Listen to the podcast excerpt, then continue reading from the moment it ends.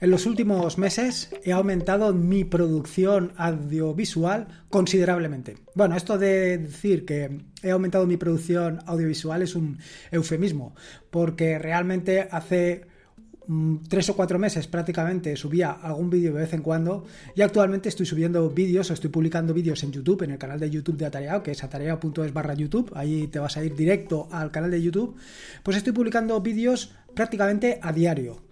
Y lo cierto es que me he dado cuenta en todo este tiempo que eh, le faltaba una pata al proyecto, le faltaba la, pata de la parte audiovisual. Y es que, como te habrás dado cuenta en muchas ocasiones, cuando vas a hacer alguno de los tutoriales que puedes encontrar incluso en mi propia página, pues al final, por las circunstancias que sean, no los llevas a cabo. Sí que me he encontrado en muchas ocasiones que la problemática viene que alguien ha copiado un tutorial o ha copiado algunas instrucciones y sin probarlas las pone directamente en su página. No hay nada más frustrante que eso. No hay nada más frustrante que ponerte a seguir unos pasos y que al final no funcione. Y no funciona porque, como te decía anteriormente, puede ser una copia de una copia de una copia y que nadie lo haya probado en ningún momento. Esto es lo que se llama desinformación. Pero también puede ser, y esto me ha sucedido a mí, que eh, las instrucciones se hicieron para una versión concreta, han transcurrido esta versión, ha pasado esta versión a mejor vida y tú lo vuelves a intentar o lo intentas aplicar y aquello no funciona. Claro, evidentemente en las instrucciones de, que se han puesto en la página debería de figurar como uno de los prerequisitos fundamentales eh, la versión con la que se tiene o con la que se pretende instalar lo que se pretende instalar. Pero de cualquier manera, una ayuda fundamental es verlo directamente en YouTube. Y esto es precisamente lo que estoy tratando con el tutorial de bots en Telegram implementados con Python y sobre el que te voy a hablar también en el episodio de preguntas y respuestas de hoy.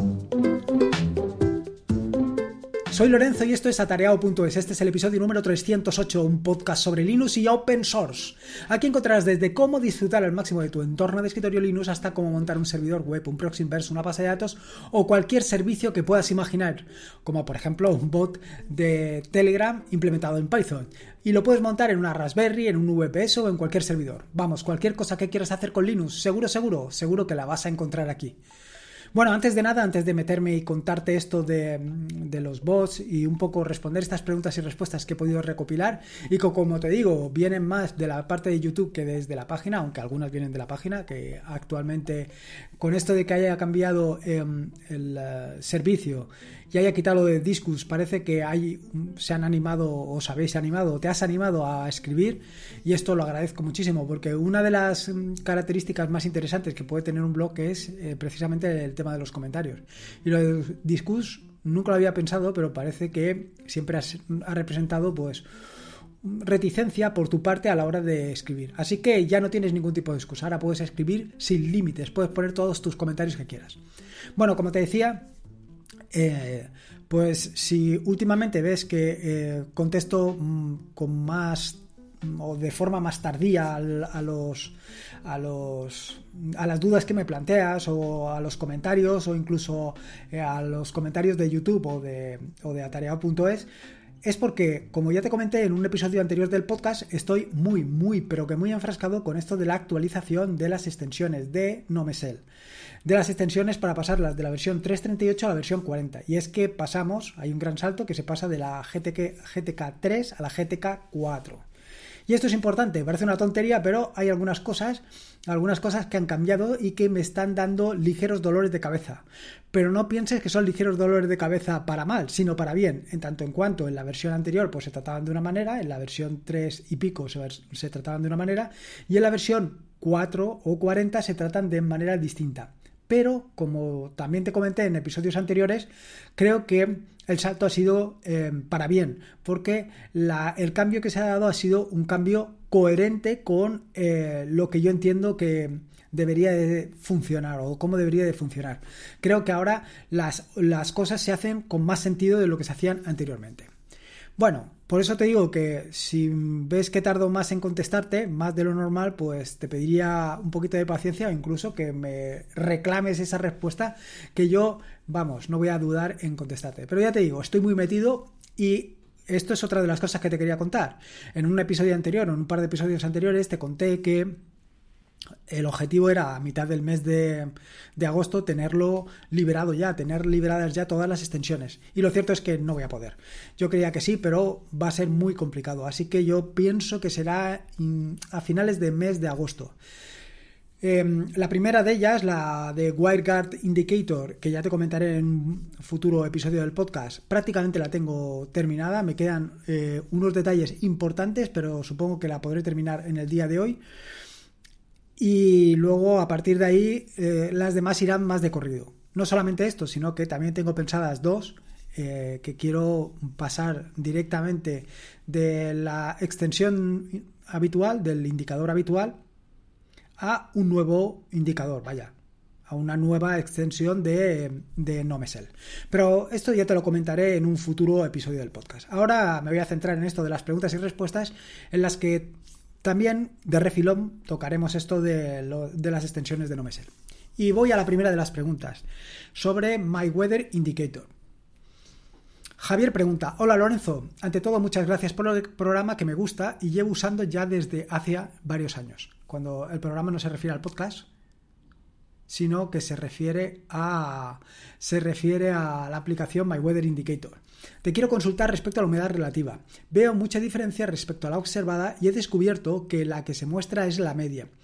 ¿Hay alguna manera de que se muestre la del momento? Es que hay diferencias de hasta 40 puntos. Muchas gracias, Javier. Bueno, eh, la cuestión es que lo primero es disculparme porque lo cierto es que la aplicación de My Weather Indicator pues la tengo un poquito abandonada, un poquito bastante. Y la tengo un poquito abandonada porque desde hace ya bastante tiempo, te diría que desde el 2018, tengo intención de migrarla a una extensión de NoMesel. ¿Por qué? Bueno, esto ya lo conté en la Ubucon de 2018 precisamente, y es que eh, las posibilidades, las eh, opciones, las facilidades que me ofrece NoMesel para hacer una aplicación verdaderamente elegante, verdaderamente bonita, no tienen nada que ver con las que tienes de caja o las que te ofrece de caja pues el sistema de indicadores eh, vaya el tradicional Así que este es, este es el objetivo. Sin embargo, este objetivo se ha ido dilatando en el tiempo con el propósito de cambiarlo, de actualizarlo hacia NoMesel. Y lo he ido, vaya, mm, procrastinando de manera absurda. Precisamente esta es una de las aplicaciones, una de las extensiones que quiero hacer. Que quiero hacer porque eh, eh, durante este tiempo, durante estos últimos años, la API que ofrece Open Weather Map ha mejorado muchísimo. Están ofreciendo muchísimas más cosas de las que ofrecían antaño. Y esto me da pie a crear y a mejorar muchísimo la aplicación. No tengo claro, o no sé hasta dónde voy a llegar con el tema de actualizar la anterior, pero sí que tengo claro la extensión de NoMesel, porque es que las, las, como te digo, las opciones, las posibilidades, las mejoras que se pueden introducir son brutales. Y la calidad con la que se puede implementar, vaya, yo estoy realmente eh, emocionado. Iba a decir excitado, pero, pero tampoco se trata de eso. Así que, bueno, eh, revisaré lo que está comentando Javier, revisaré lo que estás comentando sobre el tema de la humedad relativa, pero no tengo muy claro que lo pueda hacer. Ya me di cuenta en su tiempo que habían determinados valores que cambiaban considerablemente. Tengo que ver cómo darle una vuelta a esto y cómo implementarlo de nuevo, porque en su momento estuve haciendo muchas operaciones y operaciones muy distintas para intentar localizar o intentar buscar el punto más cercano del que se hace la observación al que tú te encuentras. Quiero decir que a lo mejor esa diferencia de 40 puntos no es tanto porque eh, se esté tomando la media porque, o sea, perdón, por el hecho de que, em, de que no se esté tomando el lugar de referencia, el más adecuado. Esto puede suceder, por ejemplo, que eh, en Valencia se esté tomando, en lugar de eh, la humedad relativa de la ciudad de Valencia, se esté tomando la del aeropuerto.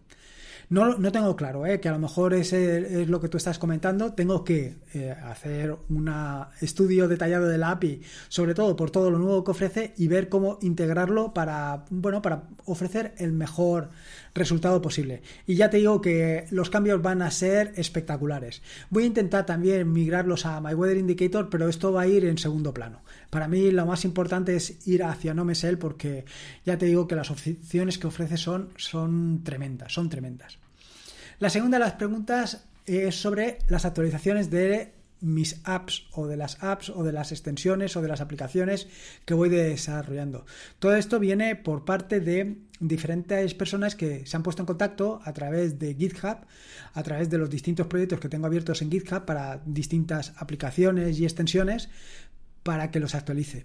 Y básicamente lo que todo el mundo se queja es que pues no están disponibles actualmente eh, para algunas de las versiones de Ubuntu. Por ejemplo, para las últimas, para la 21.04 o la 21.10, pues no están estas extensiones o estas aplicaciones. En concreto, se hablan de las de eh, una que añade más columnas a Nautilus Nemo y Caja, eh, bueno, distintas columnas, distintas columnas referentes, por ejemplo, a que te muestre el número de páginas que tiene un PDF, o que te muestre las dimensiones de ese PDF, o que te muestre las dimensiones de una imagen, o de un MP3, o de algo de vídeo. Bueno, pues actualmente no, no están disponibles para las últimas versiones de Ubuntu. Y lo mismo pasa con determinadas aplicaciones, como puede ser Gotify Indicator, que tampoco está disponible. Eh, lo primero es, si encuentras alguna aplicación que no está disponible para tu versión de Ubuntu, no dudes en decírmelo. Coméntamelo y la intentaré actualizar lo más rápido posible. La verdad es que, mm, eh, bueno, como todas las aplicaciones no voy actualizándolas a la vez, voy actualizándolas conforme las voy utilizando, pues no me voy dando cuenta que se van quedando obsoletas. Pero la mayoría de ellas pueden pasar de una versión de Ubuntu a otra sin ningún problema, aunque hay algunas que siempre hay que darle algún retoquito, algún alguna pequeña capa de, maquillaje para que funcione mejor. Pero simplemente ponte en contacto conmigo, me lo dices y yo intentaré actualizarlo lo más rápido posible. Por otro lado, como te he dicho anteriormente, uno de los problemas que los que me estoy encontrando últimamente es con esto de las actualizaciones para NoMesel, que me está llevando mucho más tiempo de lo que yo esperaba. Bueno, intentaré que nada más terminar con esto de NoMesel, lanzarme a actualizar las otras aplicaciones para que estén disponibles. Pero si alguna te corre prisa, no dudes en decírmelo que ya me pongo con ello. Y luego otra cuestión que tenía que comentar y que, vaya, que está funcionando muy bien y que a lo mejor lo aplico en alguna otra cosa más, es con el tema de Telegram. Eh, recientemente, bueno, recientemente, hace ya bastante tiempo, ya lo comenté en el podcast, tengo un repositorio donde puedes instalarte Telegram y que esté actualizado directamente desde el repositorio. Soy consciente de que eh, todo esto lo puedes instalar manualmente, que puedes actualizarlo manualmente si lo instalas desde eh, los archivos oficiales de Telegram. Pero en su momento, en su momento, pues me dio por crear este repositorio de Telegram, me, me dio por tenerlo allí actualizado y hay bastante gente, incluso, y además mucha del mundo anglosajón, que es precisamente los que más me reclaman la. me reclamaban, por lo que te voy a comentar ahora, me reclamaban precisamente la actualización de esta aplicación que lo mantengo y lo mantengo con todo el amor de mi corazón porque al final es un servicio que está funcionando perfectamente. ¿Qué problema tenía hasta el momento? Bueno, pues el problema que tenía es que desde que se descarga una versión de o una nueva actualización de Telegram hasta que yo la subía al repositorio, pues pasaban unos días y dependiendo de lo que a mí me diera, pues a lo mejor en vez de unos días se convertían en unas semanas. Hace ya algún tiempo, te conté en este mismo podcast, no en este que estás oyendo ahora, sino en un episodio anterior de este podcast, te conté que había implementado un script medio en Python, medio en Bash, que lo que me permite precisamente es todos los días comprobar si hay una nueva actualización de Telegram y en el caso de que la haya, la sube, la empaqueta a, Debian y a continuación la deja en los repositorios, en los PPAs. Y además la pone disponible para distintas versiones de Ubuntu. Pues creo que es desde la 18.04 hasta la 21.10 incluso para la 2204 ya está disponible. Y todo esto lo hago pues con un par de scripts en Bash, un, eh, un servicio de systemd y está funcionando perfectamente. Y esto es precisamente otra de las cosas que te quería contar, porque vaya, es una maravilla. Esto de tener las cosas automatizadas, esto de que no te tengas que preocupar de cuando hay una nueva actualización, subirla o dejarla de subir, o empaquetarla para distintas versiones, en fin, todo este tipo de cosas a mí me maravillan. Una vez la tengo hecho, eh, vaya, mm, me da un poquito de rabia, ¿no? Me da un poco de rabia porque a mí me gusta, pues eso, toquetear, ver, hacerlo funcionar, dejarlo, pero cuando ya está funcionando, cuando esa criatura ya da sus pasos por, por ella misma, pues da mucha alegría, da mucha alegría. Eh, la siguiente pregunta es sobre dónde alojar mi bot de Telegram. Antonio pregunta, ¿A dónde se suben estos bots para que trabajen las 24 horas del día y cuánto costaría? Bueno, esta pregunta eh, es relativa, como te he comentado en la, en la entradilla del podcast, a precisamente este tutorial que estoy publicando en eh, YouTube relativo a los bots de Telegram. Cómo puedes implementar tu bot de Telegram con Python. La verdad es que lo he intentado hacer lo más sencillo posible para que puedas aprovecharlo al máximo y que aunque tengas unos conocimientos rudimentarios de programación o unos conocimientos todavía más rudimentarios de Python, simplemente siguiendo un poco las instrucciones que te dejo. Y no solamente eso, sino que descargándote eh, toda la documentación que hay en GitHub que he publicado referente a cada uno de los em, capítulos del, del vídeo tutorial, pues lo puedes hacer tú mismo, modificando pequeños detalles y tú mismo te puedas crear tu bot. Quiero decir, por cada uno de los capítulos hay un directorio en GitHub donde tienes toda la información correspondiente. Así que no tienes excusa para no crearte tu bot de Telegram. Respecto a lo que pregunta Antonio, respecto a lo que dice sobre dónde lo puede alojar y cuánto costaría, pues mm, te voy a decir dos opciones. La primera es, ¿cuánto te costaría? Pues lo que te cueste una Raspberry. Siempre y cuando, bueno, una Raspberry y conexión a Internet, por supuesto. Es decir, tienes que pagar las dos cosas, tu conexión a Internet y tu Raspberry.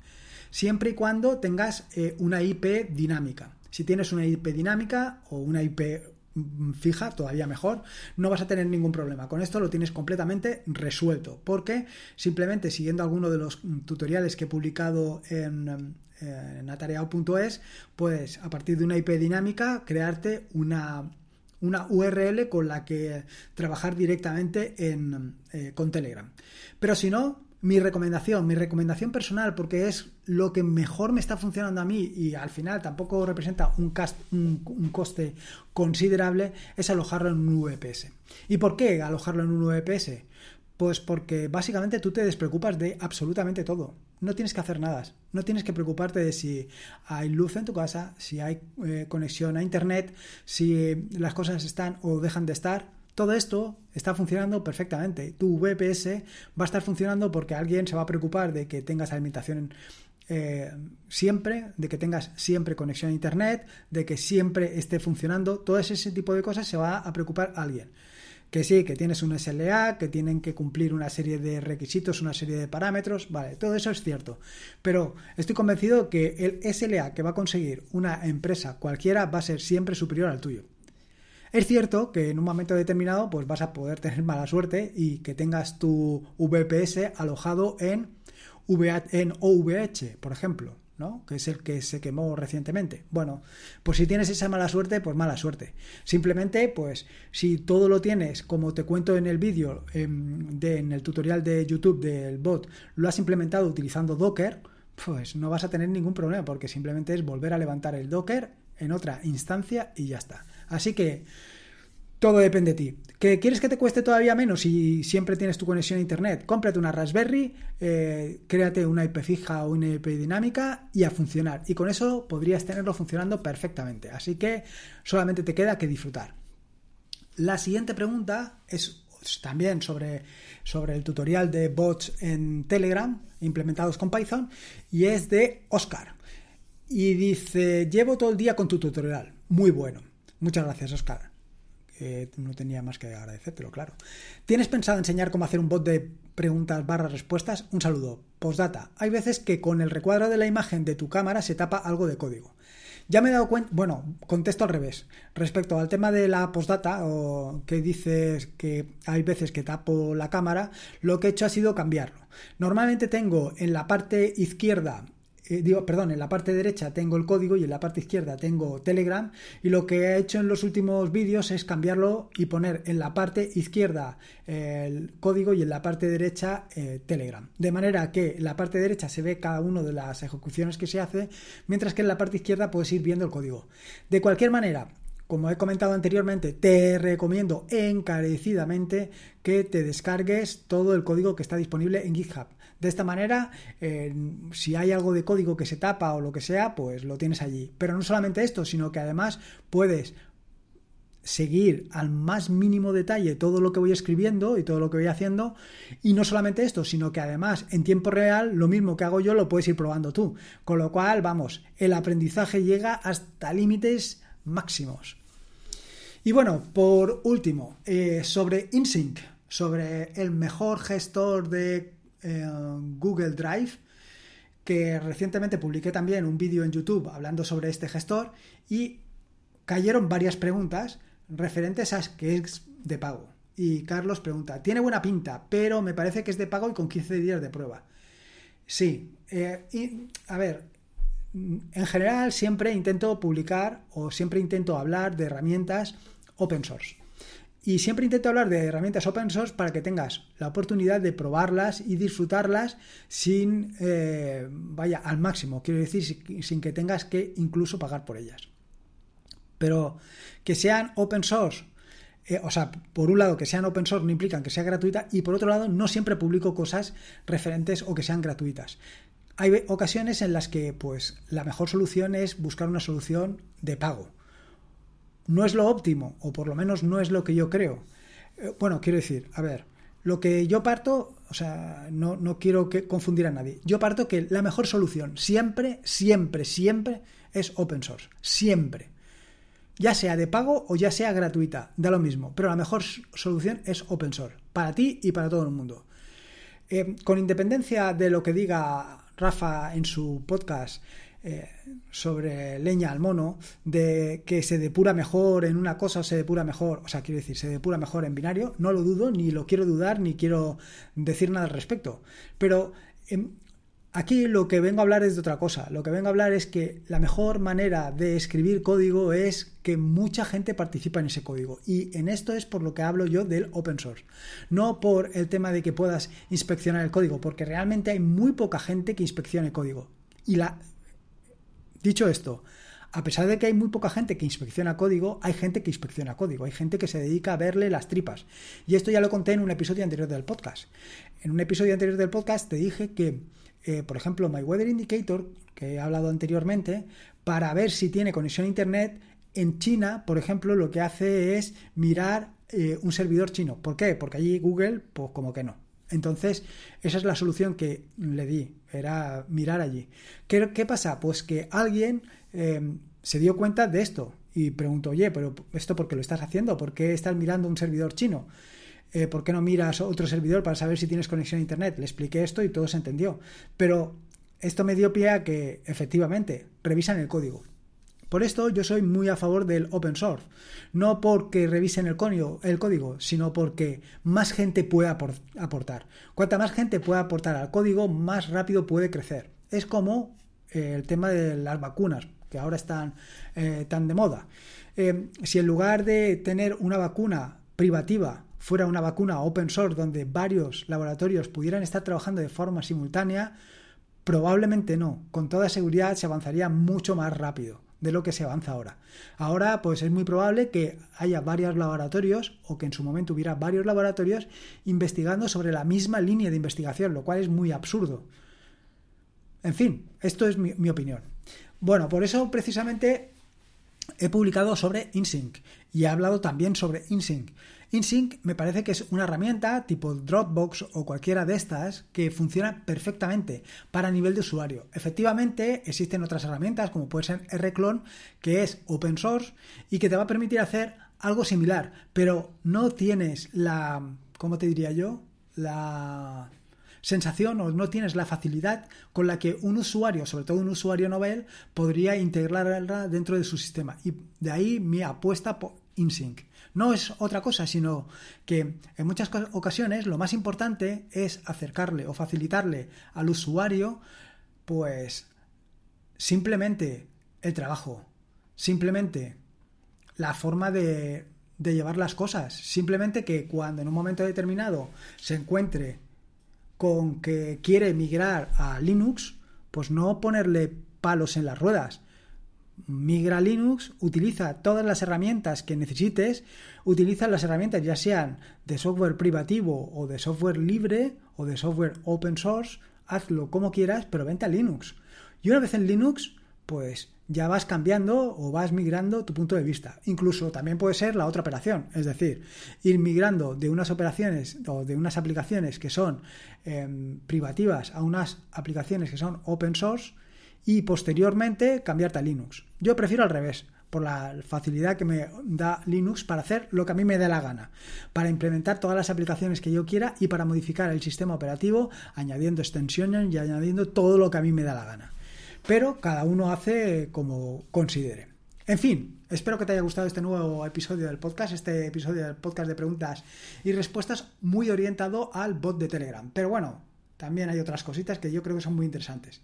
Espero que te haya gustado este nuevo episodio del podcast y como te digo siempre, si puedes una valoración en iVoox o en Apple Podcast, me hacen súper feliz porque me permiten dar a conocer este proyecto a mucha más gente, que trasgreda, que traspase, que cruce todos los límites y que llegue a mucha, mucha, mucha más gente y que más gente conozca Linux y todo lo que ofrece el open source.